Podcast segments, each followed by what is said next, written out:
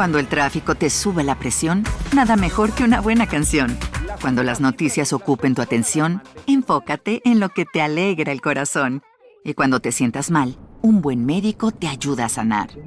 Sabemos que mantener tu salud es tu prioridad, también es la nuestra en Kaiser Permanente, donde trabajamos juntos para cuidar de todo lo que tú eres. Kaiser Permanente, para todo lo que tú eres. Kaiser Foundation Health Plan of the Mid-Atlantic Stay Inc., 2101 East Jefferson Street, Rockville, Maryland, 20852. Corre el año de 1974 en Richfield, esto es en Washington, en Estados Unidos. Una serie de desapariciones inexplicables aterrorizan a la ciudad. Ya suman cinco mujeres cuyo paradero se desconoce, pero no hay una sola pista que ayude a la resolución de los casos. Diane Gilchrist, de 14 años, desaparece camino a la escuela. Dos días después, lo mismo ocurre con Gloria Nosten, de 19 años. Sin embargo, a diferencia de las demás, sus restos se localizan ese mismo día cerca de un lago conocido como el lago Lacamas. Más tarde, el 11 de julio, otro nombre se suma a la lista de Se Busca. Se trata de Krista K. Blake, quien es vista por última vez subiendo a una camioneta Ford en color azul. Esa misma camioneta que posteriormente se convertiría en la peor pesadilla de Norma Countryman, única sobreviviente del matón en serie más buscado del momento.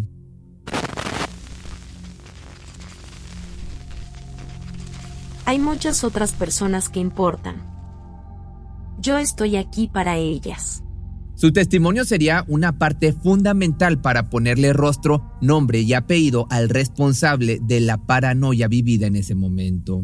Norma vive con su madre, su padrastro y sus hermanos en un lugar muy apartado de la ciudad, por lo que cuando tiene planes de salir, la mayoría de las veces lo hace en auto, puesto que de no ser así, debe dar una larga caminata, la cual ya ha hecho en varias ocasiones sin problema alguno.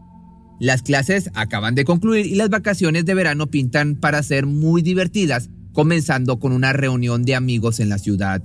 Es 17 de julio. Los chicos quedaron en encontrarse poco después de las 4 de la tarde. Entonces, acercándose la hora, Norma le pide a su padrastro que le dé un aventón, aprovechando que este comentó que se dirigía hacia aquel lugar.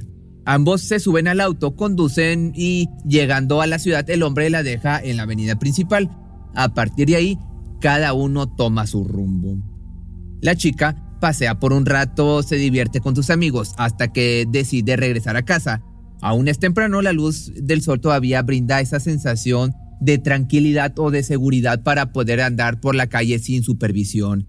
Piensa que no hay nada de malo en volver caminando, en especial porque ha recorrido ese sendero los últimos años de su vida. Pero lo que parece ser un viaje tranquilo y relajante termina por transformarse en el principio de su experiencia más fatídica.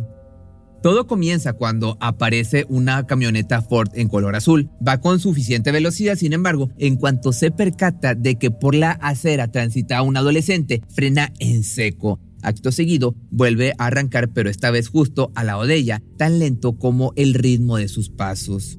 Me estaba haciendo preguntas. ¿Quieres ir a dar un paseo? Fue lo primero que dijo. No gracias. Yo no doy paseos. En ese momento el corazón de Norma comienza a palpitar de manera acelerada. Sabe que está en peligro, pero de una u otra forma termina enredada en las palabras del sujeto que se dirige a ella con mucha confianza. Le hace preguntas sobre si tiene cigarrillos, hacia dónde se dirige y demás cuestionamientos para no perder su atención. Es entonces que, en un momento de debilidad, debido al cansancio de la larga caminata, la joven accede a subir. No obstante, apenas cierra la puerta e inmediatamente le invade un sentimiento de horror. Se arrepiente al instante, más ya no puede hacer nada al respecto, es demasiado tarde. Estúpida. Entraste a la camioneta de un extraño cuando se supone que no debes hacerlo. Pero lo hice. Paralizada de miedo, le da las indicaciones para seguir rumbo a su domicilio, pero este da una vuelta donde se supone no debe hacerlo. Ese repentino giro solo significa una cosa, estoy en peligro, le llega el pensamiento a su cabeza.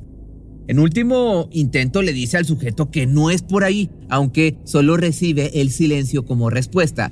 Ya no hay marcha atrás. Norma va directo a su peor pesadilla. Salió de la carretera hacia un pequeño prado con arbustos en ambos lados, y luego salió de la camioneta. Luego entró por la puerta detrás de mí, y me puso un cuchillo en la garganta. Fue ahí cuando lo increíble comenzó. Con el arma sobre su cuello, el hombre le pide que se desprenda de su ropa, la cual usa como soga para tratar de inmovilizarla, en especial su sostén con el que logra amordazarla. Con lágrimas en los ojos, la joven no hace nada para intentar escapar. Tiene demasiado miedo como para hacer cualquier cosa que termine o pueda terminar terriblemente mal, como un cuchillo atravesándole la garganta, por ejemplo. Una vez clara la situación entre víctima y verdugo, el sujeto regresa al asiento del conductor para alejarse de la zona. En el camino se aleja de cualquier carretera principal y se adentra en un inmenso bosque. Parece que está sumamente familiarizado con el lugar, considerando que sabe perfectamente dónde girar y hacia dónde se dirige. Y luego salió y entró por la parte de atrás por la puerta lateral me sacó de la camioneta y me llevó al bosque. Ambos ya están muy lejos de la civilización, pero no, no es suficiente. El hombre la obliga a caminar más allá hasta llegar a un lugar donde los árboles cubren por completo lo que está a punto de suceder. Este sujeto le dice detente y enseguida saca un par de cuerdas, las cuales coloca sobre su víctima a quien ata junto a un árbol. Me pasó una cuerda por la cabeza y la ató al árbol. Luego pasó otra cuerda por debajo de mis rodillas, y la ató a otro árbol. Me golpeó tan fuerte, lo juro por Dios que vi estrellas. Así continuó toda la noche. Norma apenas tiene 15 años, está en medio de la nada con un desconocido que la agrede física, íntimamente y emocionalmente. Cree que es el final de su vida y, mientras se encuentra bajo el yugo del abusador, intenta disuadir su mente concentrándose en cualquier otra cosa. Finalmente, dan las 4 de la madrugada.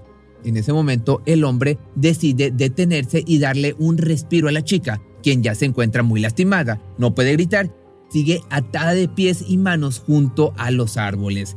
Permanece la mujer en silencio, pero no cierra los ojos. No puede dormir ni perder el conocimiento teniendo cerca a este monstruo. Teme que de hacerlo este le pueda arrebatar la vida, entonces se queda quieta mirando a su alrededor perdiendo cualquier esperanza de escapar. Sin embargo, algo ocurre de pronto. El hombre se levanta, se da la media vuelta y toma el mismo camino de regreso, dándole la espalda a Norma, quien en realidad puede perder la vida en cualquier momento. Escucha los pasos del hombre alejarse cada vez más. Las posibilidades de que regrese son sumamente altas, pero ella no quiere dejar escapar esa mínima oportunidad. De modo que a como puede, muerde la soga que le amordaza la boca hasta lograr deshacerla. Cuando se me soltó la cabeza me arrodillé y tiré de la cuerda que me unía a ese árbol, y cuando se rompió, me puse de pie y salté. Salté por ese camino hacia allá, Miré hacia atrás en la dirección en que me trajo y fui por ese camino. La adolescente está libre pero sigue atada de manos y piernas, así que avanza como puede hacia el lado contrario del que llegó. Desea alejarse lo más rápido posible de ese camino por el que en cualquier segundo puede volver el secuestrador. Avanza hasta llegar a un lugar cercado con alambres de púas. Es un terreno muy grande donde solo se pueden ver algunas vacas y una entera desolación no hay casas, no hay nadie, mm, no hay persona que le pueda brindar ese auxilio. En medio de la nada decide detenerse y escucha pasos detrás de ella. Entonces aguarda por aproximadamente dos horas sin hacer ningún tipo de ruido. Decidí que tenía que moverme de ahí, así que pasé por debajo de la cerca de alambre de púas, di unos tres pasos y me caí. Mis pies se enredaron en los arbustos y ahí me quedé. No podía más, no tenía fuerzas para levantarme. Luego de estar inconsciente por un largo periodo de tiempo, milagrosamente logra reponerse un poco para seguir su camino hasta que encuentra un edificio. Bajé hasta esta puerta y traté de abrirla, pero estaba cerrada y no pude hacerlo. Justo ahí había un reloj, en esa pared. Marcaba 10 minutos para las 7. No puede llegar más allá, cae sobre sus rodillas totalmente devastada y dada por vencida cuando de pronto se escucha el motor de un auto. Se está acercando a ella, quiere correr, pero ya no puede más y las luces del vehículo le deslumbran el rostro y de pronto se apagan. Cree obviamente que es el hombre de que, del que está escapando. Sin embargo, quien desciende es un guardabosques. El trabajador la mira en completo estado de shock, saca un cuchillo y le corta las sogas que lleva rodeándole las muñecas. Enseguida se comunica con las autoridades. Apenas llega a la estación de policía, no tiene dificultad para dar todos los detalles de la pesadilla que acaba de experimentar. Los investigadores no tardan en darse cuenta de que el sospechoso pudiera ser el mismo que le arrebató la vida a Gloria y quien probablemente tenga desaparecidas a las demás chicas. Todas las mujeres de la misma zona que por desgracia no corrieron con la misma suerte que Norma. Quizás ya estén sin vida. Pero, mientras tanto, la sobreviviente se une con su familia e inmortaliza en ese momento con una fotografía donde todos sonríen excepto ella. Todavía tiene el ojo izquierdo muy lastimado. Todo le recuerda ese fatídico día y no puede evitar preguntarse por las demás víctimas. Por desgracia, los días pasan sin respuesta. El atacante sigue suelto, listo para atacar de nuevo, en especial después de que el caso pasa a olvidarse un poco. Carol Valenzuela, una chica de 18 años, es quien se suma a la lista, a esta siniestra lista de desaparecidas. Un mes más tarde le sigue Marta Morrison de 17 años. Pareciera que este tipo se rehúsa a detenerse y causa enorme una impotencia tan grande que termina convirtiéndose en la destrucción de su propia vida. Está molesta y se castiga por no poder hacer más. Pero un nuevo caso pone de nuevo el tema en perspectiva. Ya es primero de octubre del año del 94. Por el área se detecta a una jovencita corriendo. Está sin ropa, herida y pide por ayuda. Su nombre es Daria Whiteman, de 20 años.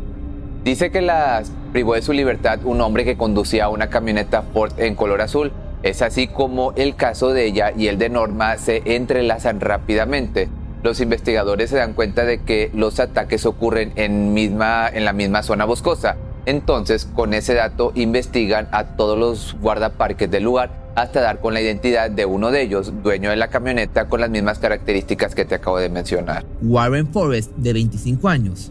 La investigación lo señala sin lugar a dudas, e incluso ambas chicas lo identifican mediante una fotografía. Ya lo tienen, finalmente, y después de tantas vidas arrebatadas y desapariciones. Este hombre queda bajo custodia policiaca. En su domicilio se encuentran suficientes pruebas para incriminarlo, en especial con ropa manchada de rojo. Una vez entonces arrestado, pasan tres meses antes de que comience su juicio, el cual es mucho más complicado de lo que se espera. Tal parece que no se le puede ligar con todas las desapariciones. Usted ha sido sospechoso en tal vez cuatro casos más. Parece que ha estado involucrado en 16 o 18 casos sin resolver allí. 16 o 18 llega por sorpresa. De alguna u otra manera la defensa logra alegar demencia e increíblemente es recluido en el Western State Hospital. ¿Por qué te sentiste con el derecho de asesinarlas? No se trataba de asesinarlas. Eran un objeto con el que podía cumplir mis deseos sexuales. Pero no las vi como teniendo sentimientos o emociones. ¿Estabas totalmente desapegado, en términos de su propia humanidad? Más o menos, señor. Con este veredicto, haciéndolo ver como un enfermo mental, pasó su vida hasta el año de 1976, cuando aparecieron los restos de Kay Blake. Gracias a la autopsia y al avistamiento de la mencionada camioneta, se le pudo ligar con los hechos, dando paso así a un nuevo juicio en el que Norma serviría de testigo principal y gracias a quien finalmente pudieron darle la sentencia que merecía. Todos en la corte quedaron estupefactos ante los siniestros detalles que compartió y el 26 de abril del 79 finalmente se le condenó a cadena perpetua. Hasta ahora Warren tiene la posibilidad de ejercer la libertad condicional, sin embargo, Norma sigue con su atención en el caso, haciendo lo que sea posible para evitarlo a toda costa. Simplemente manténgalo en la cárcel, manténgalo ahí. Sabía que cada que había una audiencia de libertad condicional, estaría involucrada de alguna manera, ya sea escribiendo una carta, haciendo una llamada telefónica o testificando. Para los sobrevivientes es sumamente importante mantenerlo tras las rejas, en especial por el hecho de ser sospechoso de al menos otros seis casos más de los cuales no se le imputa ningún cargo. No obstante, aún y con esa responsabilidad a cuestas, no dejó de hacer su vida. Contrajo matrimonio, me refiero a la mujer, contrajo un matrimonio con un buen hombre, se convirtió en madre y hasta ahora disfruta de una vida tranquila, lejos de las garras de este hombre que le robó su inocencia. Pero si te gustó este video y tienes alguna sugerencia que te gustaría que hiciera, me puedes mandar un mensaje por Facebook o por Instagram y Recuerda que también me puedes ahora escuchar en Spotify. Esta es mi nueva canción que se llama ¿Dónde estás? Aquí te voy a dejar un pedazo del video oficial. Por ti cruzo los límites de mi timidez. Te quisiera buscar, pero solo si quieres. Y nos escapamos una noche como aquella. ¿No se merece tu familia lo mejor? Entonces, ¿por qué no los mejores huevos? Ahora, Egglands Best están disponibles en deliciosas opciones. Huevos clásicos, de gallina libre de jaula y orgánicos de Egglands, que ofrecen un sabor más delicioso y fresco de granja que le encantará a tu familia. En comparación con los huevos ordinarios, Egglands Best contiene la mejor nutrición como 6 veces más vitamina D, 10 veces más vitamina E y el doble de omega 3 y B12. Solo Egglands Best. Mejor sabor, mejor nutrición, mejores huevos. Visita egglandsbest.com para más información. Cuando el tráfico te sube la presión, nada mejor que una buena canción. Cuando las noticias ocupen tu atención, enfócate en lo que te alegra el corazón. Y cuando te sientas mal, un buen médico te ayuda a sanar. Sabemos que mantener tu salud es tu prioridad, también es la nuestra en Kaiser Permanente, donde trabajamos juntos para cuidar de todo lo que tú eres. Kaiser Permanente, para todo lo que tú eres. Kaiser Foundation Health Plan of the Mid-Atlantic Stay Inc. 2101 East Jefferson Street, Rockville, Maryland 20852.